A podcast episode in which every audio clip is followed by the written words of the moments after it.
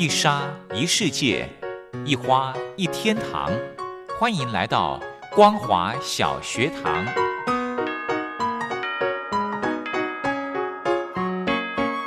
让我们一起学习，一起分享。光华小学堂。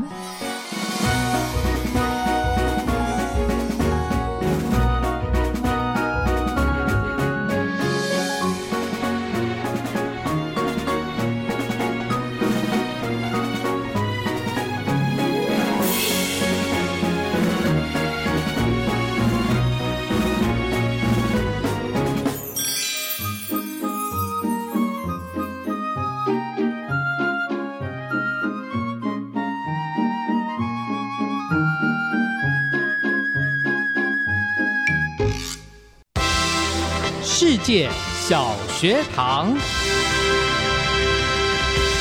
听众朋友，大家好，欢迎收听光华小学堂，我是黄轩。今天呢，在礼拜三的时间，要来跟听众朋友分享学术论坛。这次的论坛呢，非常荣幸的邀请到国立政治大学东亚研究所助理教授吕冠仪吕教授，来针对二零二零年中国大陆经济回顾与展望的部分呢，来跟听众朋友做一个分析报告。吕教授呢，在文章中哦，首先有提到，在二零二零年呢，是中共“十三五”规划的总结之年，也是两个百年的第一个百年目标全面建成小康社会的实现期。但是，受制于美中经贸摩擦的升温，以及新冠肺炎的爆发的问题，不仅投资消费的需求大受冲击影响，其实呢，也牵动了全球产业链的稳定供给。中国大陆的经济情势呢，受到严重的挑战，在面临增速下行的威胁，迈向“十四五”的接续开启之年，提出双循环的发展新格局，为中长程经济方向来做定调。所以今天呢，要来呃，请到吕教授来先回顾二零二零年影响中国大陆经济情势的内外因素，接着呢，会探讨应对的政策措施以及“十四五”规划方向的提出。最后呢，来展望中国大陆的经济未来。论坛进行之前，我们先来欣赏一首好听的歌曲，高进所带来的《有太多人》。也许你很在乎别人眼中的自己，就算拼了命，只为了得到一次肯定。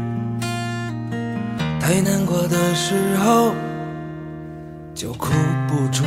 声音，擦干泪，无所谓，什么公平不公平？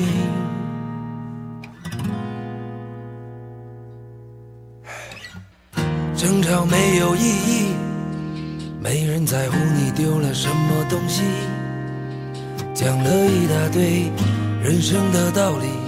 可身边的年轻人听不进去，可能你很介意别人讲出的话语，省省吧没有人能够了解你的脾气。有太多人为情哭红了眼睛，有太多人不甘这平凡的人生。一个人走在路上，却还在羡慕别人，却不知多少人却没有你的曾经。有太多人自命不凡，丢了朋友；有太多人不肯放手，拒绝转身。可命运总是无常，错过就不再回来，请珍惜身边每一个拥抱和眼神。也许你很在意。是否在别人的心里，就算拼了命，只为了换得一点怜悯？太想念的时候，却没有了表情。该委屈，该淡定，该给什么样的反应？人啊，总是这样。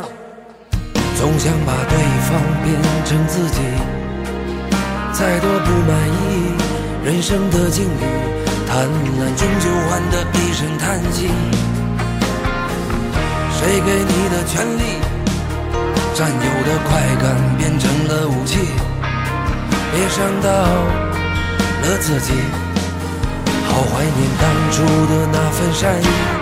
有太多人为情哭红了眼睛，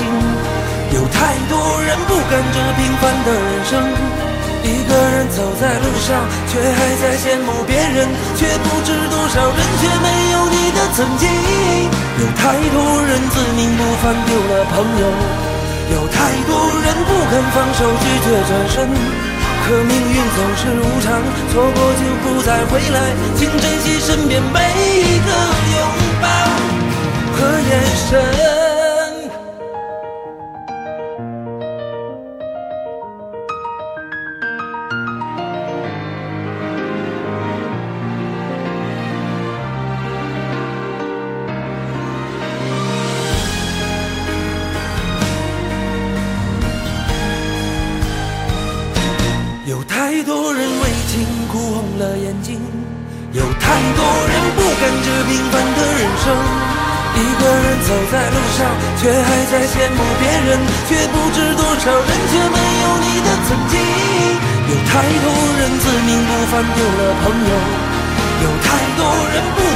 手机却转身。可命运总是无常，错过就不再回来，请珍惜身边每一个拥抱和眼神。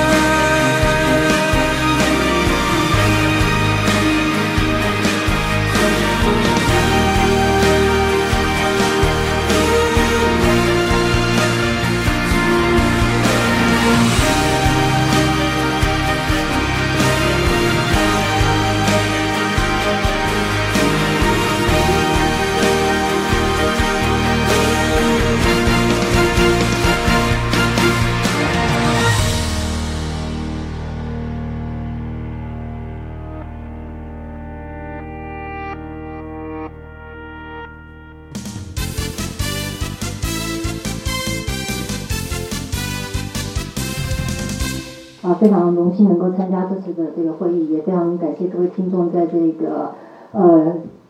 最冷的寒流的天的时候到这边跟我们一起做研究。那我想我今天的这个责任呢，主要是回顾啊中国大陆在过去一年二零二零年主要面临的一些内外的一个经济压力，还有它所进行的一些应变。最重要的是说，它在一些实际政策面上面可能进行的转型啊。所以呢，我今天做了一个回顾，是一个经济政策的回顾以及未来的展望。那我想呢，在这个刚刚王新贤所讲的语言当中，大家都可以发现到呢，二零二零年呢，其实呢出现了两个最大的事件，就是美中经贸的摩擦，以及这个新冠疫情肺炎的这个爆发跟蔓延。那其实去年呢，其实是中国大陆设定自己迈向。一百年的第一个一百年的预期目标，同时也是“十三五”规划的这个收官呃收成年限呃这个这个预期的这个时间啊，但是呢不能因为这两个事件呢，所以很大的严重很大程度冲击到它的需求面跟这个供给面，甚至受到它的这个产业链的供给的这个。状况啊，所以呢，我们大概是分析一下这两个问题，那以及呢，在这样的一个状况下，中国大陆在二零二一年呢开年进行“十四五”规划，它整个这个方向，以及延续这个疫情跟美东的这个关系，可能带来一些后续的发展。最后呢，呃，探讨它这个主要的应对政策措施以及未来的展展望。那主要的这个应变的压力呢，其实大家知道这两件事情。那这个事情呢，就是说新冠肺炎爆发，如果大家还记得话。是在去年一月二十三号武汉开始封城以后，很快的在一个月之内的中国大陆的各地的城镇都陷入了这个封城跟半封城。那我想在台湾，我们也可以很清楚的影响呃感觉到这个零售消费、餐饮甚至人员的移动都受到很大的这个困扰，而且是在春节的时候，所以中国大陆整个消费的取向是严重的往下掉，不管它的出口、投资需求呢，都是很快的陷入负成长。那也是中国大陆从九二年改革开放以来。第一次在这个出现第一季度的这个负六点八的成长，后来二三季度是很快的有进行这个 V 型的反转，但是呢，这个根据中国大陆自己预期的目标，他们本来是希望去年二零二零年能达成这个相比二零一年这个 GDP 总成长能够翻两翻翻一翻翻一倍的这个这个呃目标是暂缓的，因为它全年保五是很困难的。其实它基本上本来预期“十三五”计划的。时候是希望每年能够平均有百分之六点五的。成成长。但是事实上，从二零一九年这个美洲贸易战开始之后，它维持六就已经很困难了。呃，所以呢，在这个情况之下，它 GDP 翻一般是有困难的。那再来就是整个经济下行也这个程度是有这个扩散的。这个迹象。更严重的。是在后来三月份的。时候，疫情蔓延到这个呃欧美各地，也相继进入这个封城的。状态，整个世界的经济需求是萎缩的。那所以呢，这整个出口的投资的这个反转呢是比较慢的。那另外一个就是美中经贸科技的摩擦。那刚刚呢，这个黄老师有提到说，美中经贸的这个第一阶段的谈判，在第一期是啊这个有成功的，但是问题是后到受到这个呃新冠肺炎的这个蔓延，比如说川普他自己出来。直接这个攻击就是中国大陆方呢对这个疫情的隐匿，那后来还有很多后续的议题，包括呢美方呢提出一些经贸经贸繁荣网络这样的建立，希望能够透过跟这个澳洲、日本、印度等等这些比较呃这个经济伙伴，形成一个新的这个重组结构产业链的这样的一个。呃，协议，然后呢，能够降低对中国大陆的这个产业的依赖。那当然还有这个港版国安法的强劲的推行，那能够得到一个美方的。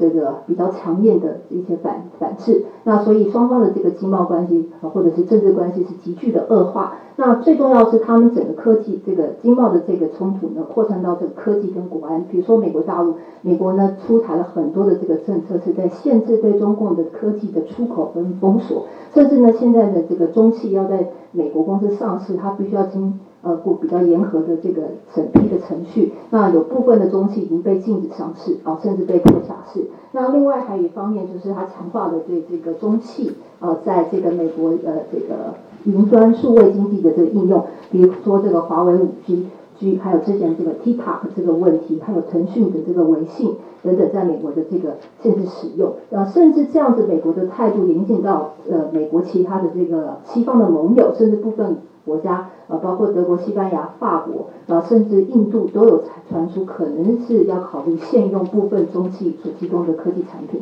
所以在这样的情况下，这些内外压力呢，啊，是中国大陆呢开始强调就是自己内需的市场啊。当然，一方面是这个国际的形势的不稳定，那所以它主要有几个因素，还有就是这个全球保护主义的升起，这些因素它就是一个比较面对的内部的。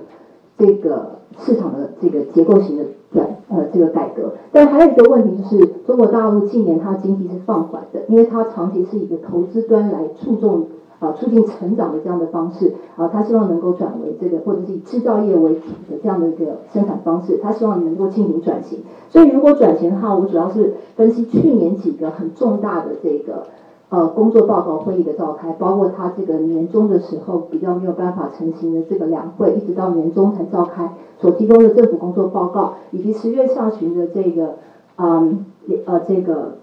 五中全会以及年末的中央经济工作会议，你其实可以看出来，中共其实所有的这个经济政策就在两边拉扯，一个是要先求稳求保，第二个是要求新。那求稳求保的话呢，其其中的这个六保是第一次提出来的。那这个在所谓的这个五月中的政府工作报告里头，李克强就有强调这个六保，尤其是稳定内部的社会经济优先跟这个民生就业为主。那六保是这个六稳的这个工作基点。那呃，在持续的这个就是稳定的工作经济体系呃整个经济体系之外呢，他们也提出所谓的要朝向六星。那这个六星其实是一个长期的战略，所以我的理解是，中共短期还是面临一个内部转换的一个困困难。它有经济成长的压力，同时有一些系统性的风险，它需要控制，所以它目的在求稳。那但是一方面，它也希望能够促进长期经济结构的转型，所以它长期的目标是促进六星。那六星这个概念在中央呃在“十四五”规划呢被提出来，同时也是未来“十四五”规划未来五年的重点。那目的是朝向二零三五年，希望能够建设社会主义现代化国家的一个目标。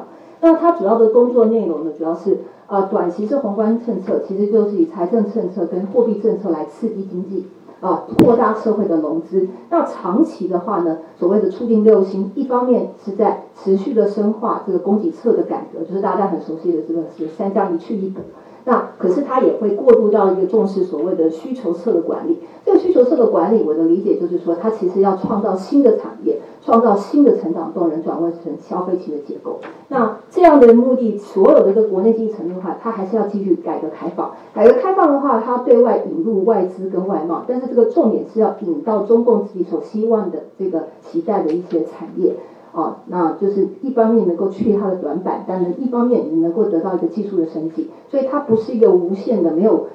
方向的，它是有一个很强的政策的指引。那所有的这些内容呢，其实呃最好的是衬托它在十十四十四五规划提出的双循环。这个双循环这个名词呢，听起来这个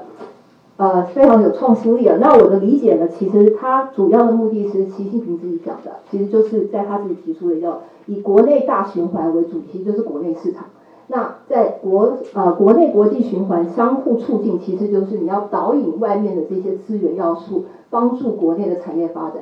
然后再由产业的这个内部呢这个自给自足的这个或者是自主的方式啊，然后提升它国际的竞争力啊，所以它整个其实是一个以国内的自主科技能力呃提升以及自己的需求呃内需市场扩大为主。啊，那但是呢，在一方面，它还是有这个要求稳的这样的一个需求，所以你会发现，它在所有的工作报告一定要强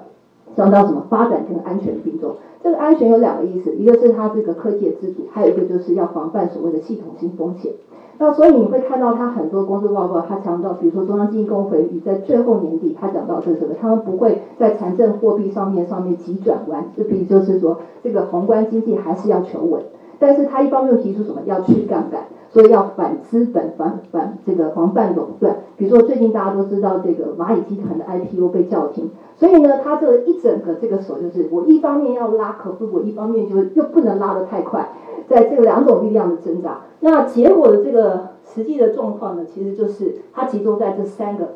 所以我认为他一直在进行做的这个三个重要项目。第一个，财政货币扩张一直不断的在做，但是这两个要平衡，一个是避免经济过度放缓，但是一方面要避免过度的扩张，造成这个系统性的风险。第二个是科技自主产业的提升，这要怎么做呢？第一个集中在两个，第一个就是李克强提出的两新一重。两新一重有两个方面，一个是传统的基建还是继续存在这种交通建设，但是另外一方面，它导上导向的新基建。那新基建，我想大家都大家都还算熟悉，它就是强调这个五 G 跟 AI 大智呃智能产业的这种新的战略性新兴产业。那另外还有一些云端线上的这种消费型的产业啊的这个促进。那另外还有一些疫情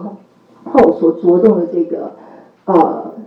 医疗通讯设备的这些提升，所以那，这些产业是属于新基建。那另外一方面，它所着重的就是供应链。供应链有两个，一个是产业链，就是直的这个产业链自己的这个呃供应这个完整哦，它的生产、分配、流通。那另外一面还是横向的，包括跨区域啊、跨产业，它的供应链能够。尽量的国产化，然后形成一个完整的这个，尽量能够不要依赖他国的这个市场跟依赖科科技为主。那最后一个长期，这个都是很很好的远景，它是就是之前二零二五，那迈向十四五的这个新计划是叫朝向二零二五智能，最后到二零三五呢，就是朝向一个标准，就是以中国自己制造的标准为依归，然后在全球的这个国际标准的这个科技标准上面的这个市场有一席之地。所以呢，但是这整个过程在内向的这个发展的同时，它也强调对外的开放。对外开放当然就是外资外贸。外贸的方面呢，就是在二零一九年延续这个外商投资法之化之下，它开始正式实施。同时呢，啊，它呃，它之前是以这个负面清单，目前它是缩减这个负面清单。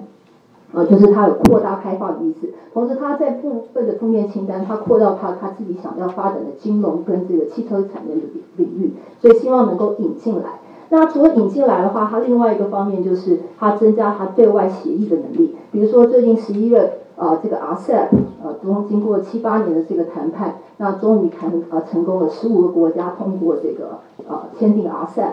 啊，那另外一个就是刚刚上两两个星期前左右。刚发布的，或者是一个星期前左右，十二月发布的中欧投资协议也签署谈判完成，所以这个显示中国一方面非常的积极，要透过这个协议的方式来强化引入有这个外企这个到中国大陆这个投资能力。那另外还有就是中国大陆有这个自贸试验区，它最近也增加北京地区这方面的自贸试验区，所以总共有二十一个地方参加这个自贸试验区的这样的一个试点。啊，所以呢，基本上呢，如果我们看这些发展呢，啊，你会发现就是说，中国大陆其实呢，在，呃，我再回去前面一个补充一下，比如说这个财政规划的话，还有这个经济成长动能跟自主安全或资源要素，其实呢，在整个去年的话，其实我觉得上下两个阶段阶段，在上半年的时候是重稳跟保，下半年的时候，它因为这个经济有反转，所以它开始要做这个收束的动作，所以它主要是重视就是防范风险，另外是把资源导向往新跟变的这方面的这个呃新的政策来做铺垫，所以整个。不管是哪一个层面，我都发现它都有稳的部分，但是也有保的部分，然后最后也有什么往新的地方推。但是呢，有一个问题是说，中国大陆的整个发展呢，如果一看过去，呃，迈向这个来年，它的确是发展相当不错。虽然在疫情的情况下，但是它有可能是呃去年唯一有。正成长的，平均下来有正常成长的这个大型经济体，而且去年还有一个很重要的新闻，就是它的 GDP 已经破万了。呃，所以它已经是算是有中等收入这样的一个能力的国家。那它的脱贫的人口呢？虽然说它的收入分布还是非常不平均，但是它的这个贫穷人口是大幅的减缓。所以以中共自己认知来讲，来讲 GDP 没有翻倍没有关系，但重点是它已经全面建设小康社会是成功的。所以现在下一步要做的就是前面讲的它的这个求新前变的地方。但它有几个问题，就是其实中共整个疫情的这个经济的反转，很很大程度还是靠两个，一个是债务，第一个就是地方债，比如说它为了刺激这个货币经济跟宏观政策利率，它发行了很多这个地地方债的专项投资新建啊，良性民众，但是它的赤字率也推得很高，那同时呢，国企的这个还有企业的这个债务全部都往上增。另外一个是家庭债务，很多人呃有分析认为说，中国大陆疫情的成长其实需求端没有成长，它的消费没有拉起来，它所有都是家庭跟企业债务去推升起来，所造成的这个反转。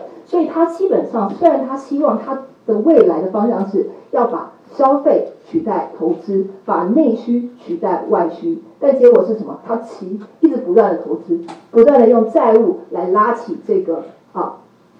它这个求稳，而且求新的这个心理成长，所以就造成就是说，它的债务现在地方债的这个比重比去年同期成长百分之二十八，已经到警戒线。然后它的家庭债务比跟其他这个德国、日本、韩国比，它都是高很多的。可是它的消费是比较低的。当你的家庭债务是拉的这么高，你怎么可能有好的消费呢？那另外就是说，这个企业债一直不断的推高，然后这个国企呢，它基本上有好几个，现在有三个很重要的国企呢，他们基本上都是违约的。那还有个问题是，中国现在要求去杠杆，可是你去杠杆的同时呢，你有可能做就是什么？你因为你一边方面又要推进这个战略产业，但一方面又要防范这个杠杆风险，结果就是说，你有可能呢，就是用你的政治偏好来选择，那你又希望外资引入啊？可是所以他们认为是什么？第一个，中共永远都不会放弃用这个政策驱动性，以政治偏好去导向有政治取向的这个企业。所以结果是什么？你可能会忽略那些真正有竞争力的，比如说这个马云，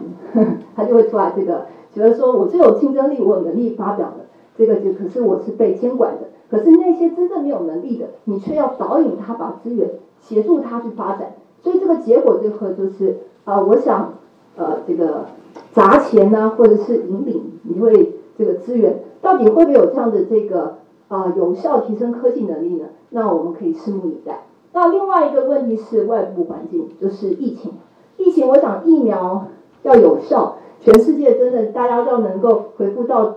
以前的这个远景，大概要二零二二年吧。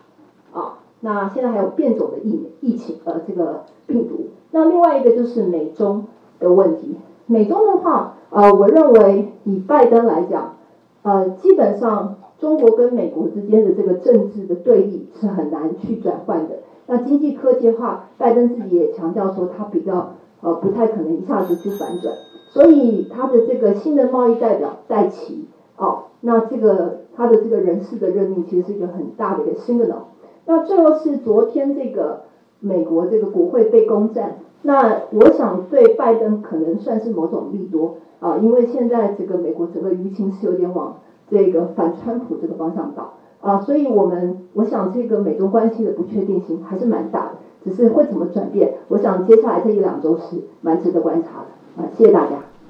好的，吕冠仪教授针对二零二零年中国大陆经济回顾与展望的这个部分呢，跟听众朋友做一个非常详细的分析。如果对内容有任何建议想法，非常欢迎您写信到台北北门邮局一七零零号信箱，或者是用电子邮件寄到 lily 三二九小老鼠 ms 四五点 HiNet 点 net 给黄轩收。祝福您平安快乐。我们光华小学堂明天同一时间空中再会。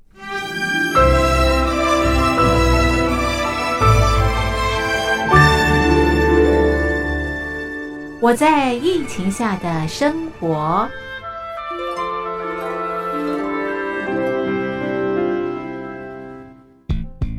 三十六点一度，很健康。COVID-19 新冠肺炎在全球蔓延后，量体温成为日常，走到哪量到哪。还有啊，戴口罩也是生活必备，没戴口罩寸步难行。非常时期，能不要出门就不要出门，在家办公最安全。三餐买外送，购物到线上，尽量避免跟人接触。非得出门也要与人保持距离，小心再小心。回家后一定要勤洗手。啊，反正心里怎么说呢，也有点紧张。病情现在这么严重，心里总有点恐慌的。回去以后赶快的就就是洗仔细的点儿，哎，洗彻底的点儿。而现在没有健康码、核酸检测，在大陆哪儿都去不了。出国旅游更是想都别想。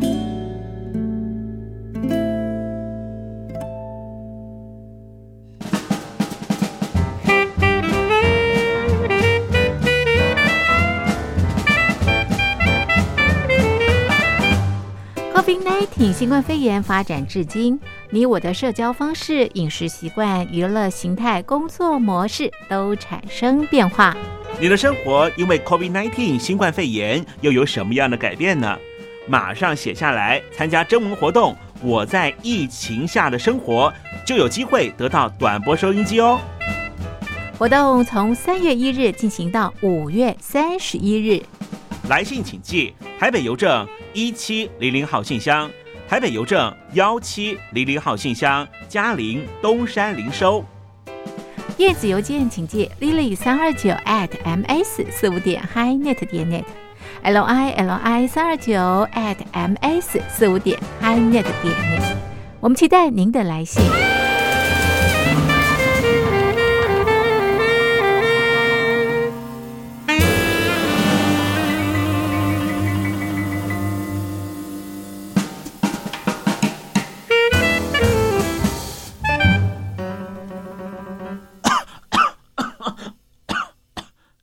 哎，别害怕，我我没有染病啊，我只是喉咙痒痒的。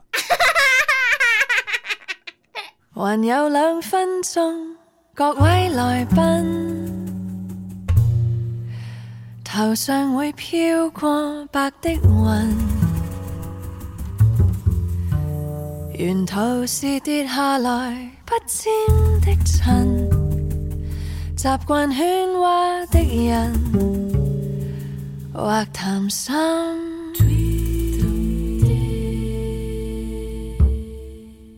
誰要喝杯酒？各位來賓，成熟到不快樂，不興奮，舊記憶穿心，琐碎事多費神，習慣哀傷的人，暫時紓不知道旋律会不会抚摸伤痕，